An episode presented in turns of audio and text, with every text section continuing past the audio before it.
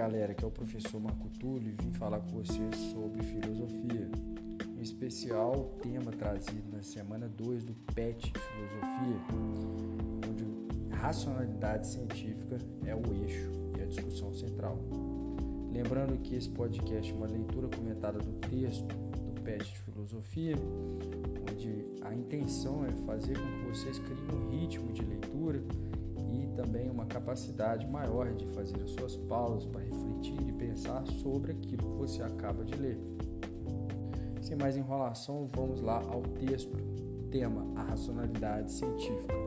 O texto abre da seguinte forma: Olá, estudante. Graças à ciência, você pode desde stalkear uma pessoa nas redes sociais até ser submetido a uma cirurgia e contar com aparelhos e profissionais de altíssima eficiência e precisão técnica. É claro que a ciência tem seus limites, mas ela facilitou demais sua vida e a vida de muita gente, não é mesmo? Uma boa maneira de dar uma moral para a ciência, ou seja, valorizá-la, é buscar compreender sua lógica. Então, vamos nessa. É provável que há 500 anos atrás, uma família não se incomodaria muito ao ver uma criança brincando em um rio contaminado pelos dejetos que vêm das casas, ou seja, a água esgoto. Hoje, porém, qualquer adulto que se depare com essa mesma cena chamaria a atenção da criança e daria algo do tipo: Sai daí, menino, você quer ficar doente? A diferença entre essas abordagens não é apenas temporal, é uma diferença causada pela transformação do conhecimento humano sobre o mundo ao longo do tempo. As pessoas hoje em dia, mesmo que porventura não tenham tido a oportunidade de frequentar uma escola sabem que existem vírus, bactérias e fungos e que eles podem causar doenças no corpo humano. Tanto as sociedades do passado e como as do presente não podem ver esses micro-organismos a olho nu, mas as pessoas de alguma forma foram influenciadas pela racionalidade científica, por isso elas se comportam de forma diferente. Qual a diferença dos milagres feitos por um curandeiro de uma tribo indígena e os milagres, entre aspas, da ciência produzido ao longo do tempo? Dar uma pausa para entender o que foi lido daqui. O conhecimento humano ele avança. E ele avança à medida que conseguimos perceber, tanto nas nossas metodologias quanto nos resultados, erros e acertos. Sendo assim, a ciência, que é uma das principais formas e o principal pilar do progresso humano atualmente e desde sempre, é notadamente uma das principais razões para que o conhecimento humano e a forma com que nós lidamos com esse conhecimento se modifique, tanto nas sociedades quanto ao longo da nossa história. Bom, vamos caminhar com o texto. Segundo a filósofa Marilena Chauí, a postura do cientista diante da vida é diferente da postura que adotamos de forma costumeira no dia a dia.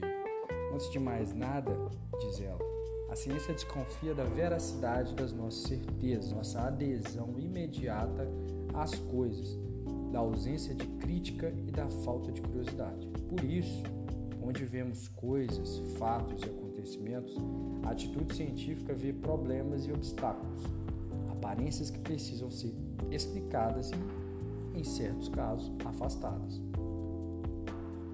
A atitude científica exigiu e exige que as pessoas duvidem da certeza do senso comum, das opiniões prontas, das correntes de grupo de WhatsApp.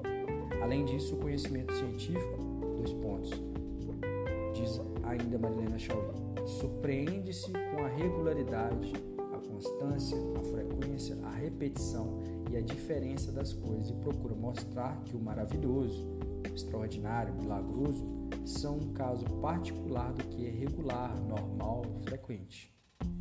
Um eclipse, um terremoto, um furacão, a erupção de um vulcão, embora excepcionais, obedecem a leis da física. Procura, assim, apresentar explicações racionais, claras, simples e verdadeiras para os fatos, opondo-se ao espetacular, ao mágico, ao fantástico. Pausa para entender tudo até aqui. Bem, o saber científico, então, ele sempre vai desconfiar daquilo que é posto como certo, aquilo que é dogmático, aquilo que não abre espaço para ser desconfiado, discutido, colocado, esmiuçado sobre a mesa, para que todos possam ver, entender Então, por isso, a atitude científica é procurar sempre apresentar explicações racionais claras, simples e verdadeiras para todos os fatos, opondo-se sempre a esse aspecto mágico, místico, obscuro e misterioso de outros tipos de saberes do tipo religioso, da opinião e do senso comum. Por isso, as características do saber científico são: primeiro, ele é objetivo, pois procura o que há de universal e necessário nos fenômenos diversos. Outra característica é ser metódico, ou seja, possuir método para ser efetivo. E ele é sistemático, ou seja, possui começo, meio e fim, pois se apoia medidas, padrões e avalia diferenças entre fenômenos a partir de critérios bem definidos. Além disso, ele é homogêneo e generalizador, pois busca compreender a unidade em meio à pluralidade. Ele estabelece relações causais, ou seja, causa e efeito, entre fenômenos a partir da observação e investigação da estrutura e da regularidade dos elementos que compõem determinado fenômeno. Ele distingue-se da magia porque não atribui a entidades sobrenaturais a causa dos fenômenos naturais. Pelo contrário, mostra que o mundo possui causas e relações racionais que podem ser conhecidas, quantificadas e comunicadas a todos. Além disso, está em constante renovação. Como diria Karl Popper, a principal característica de uma teoria científica é a sua possibilidade de ser refutada, questionada, ou seja, se uma teoria é apresentada como inquestionável, se não houver a possibilidade de ela ser falsa, não se trata de uma teoria científica, trata-se de um dogma. Então, fazer ciência é trabalho duro, exige paciência, método. A ciência não é doutrina religiosa que se aceita por um ato de fé. Ela exige investigação, método. Pode e deve ser questionada. O saber científico não deve ser visto como algo misterioso, mas acessível e demonstrável. Vamos dar uma pausa para entender tudo isso aqui que são as características do saber científico. O que a gente tem que entender, primeiro, é que método é a base da ciência. Pense bem, quando você vai cozinhar, quando você não organiza o local onde você vai cozinhar, quando você não separa tudo aquilo que você vai usar, quando você não obedece tempos de cozimento, tempos de preparos, provavelmente sua comida não dará certo. Agora, quando você obedece a toda uma metodologia, toda uma forma de realizar determinado ato, ou seja, cozinhar, a probabilidade da sua comida dar certo e ficar gostosa sobe muito. A ciência é a mesma coisa. Os cientistas se valem de métodos que são estabelecidos de acordo com a utilidade ou não deles para o experimento que está sendo levado em consideração. Outra característica é que a ciência é sistemática, ou seja, possui começo, meio e fim. Ela é como se fosse um sistema onde tudo funciona ligado a tudo. Disso, ela não atribui a nenhuma entidade sobrenatural ou nada aquilo que não é acessível a métodos empíricos, ou seja, o famoso ver para crer, a possibilidade de respostas e de resultados para os problemas colocados por ela mesma. E, acima de tudo, toda teoria científica abre espaço para ser refutada, ou seja, abre espaço para um contra para uma outra perspectiva, que também deve ser passada por metodologia e deve ser um sistema onde as respostas sejam buscadas pela realidade e não para algo que seja sobrenatural ou metafísico. Então, por isso a ciência é um trabalho muito duro que ela exige sempre investigação e método. Nunca a ciência é dogmática, obscura ou seletiva. Vamos voltar ao texto. Imagine que você queria chegar a algum lugar, mas não sabe o caminho. Por mais rápido que você corra, a chance de chegar onde você quer não é grande. Agora imagine que você tenha a habilidade de mapear o lugar onde você está através do conhecimento das estrelas, do curso do rio. A possibilidade de você chegar no lugar certo é maior. A ciência é uma ferramenta que se presta a fazer isso, exatamente isso, a ser caminho ou meio que possibilita ao ser humano chegar a lugares que em outro momento seria impossível. Não se trata de ir mais rápido, mas de fazer o caminho certo. O método tem origem em duas palavras gregas: meta, ou seja, através, e odos, que significa caminho. Então a palavra método significa através de um caminho. Agora, eu te convido a entender um dos caminhos que a ciência usa para produzir conhecimento, o método científico experimental, que segundo Gilberto Contrin, ele ocorre da seguinte forma: primeiro, enuncia-se um problema. Observando fatos, o cientista enuncia um problema que o intriga e que ainda não foi explicado pelo conhecimento disponível. Nessa etapa, ele deve expor seu problema com clareza e precisão e procurar os instrumentos possíveis para tentar resolvê-los. 2. Formulação de uma hipótese. Tentando solucionar o problema, o cientista então propõe uma resposta possível, a qual constitui uma hipótese a ser avaliada em sua investigação. Isso significa que a hipótese é uma proposta não comprovada, a ser testada cientificamente. 3. Testes experimentais da hipótese. O cientista testa a validade de suas hipóteses, investigando as consequências da solução proposta. Essa investigação deve ser controlada por ela para que o fator relevante previsto na hipótese seja suficientemente destacado na ocorrência do fato problema. E 4. Por último, conclusão. O cientista conclui a pesquisa confirmando ou corrigindo a hipótese formulada e testada. Em síntese, o método científico relaciona fato, observação e teoria. O cientista visualiza um determinado fenômeno várias vezes para obter o maior número de informações possíveis.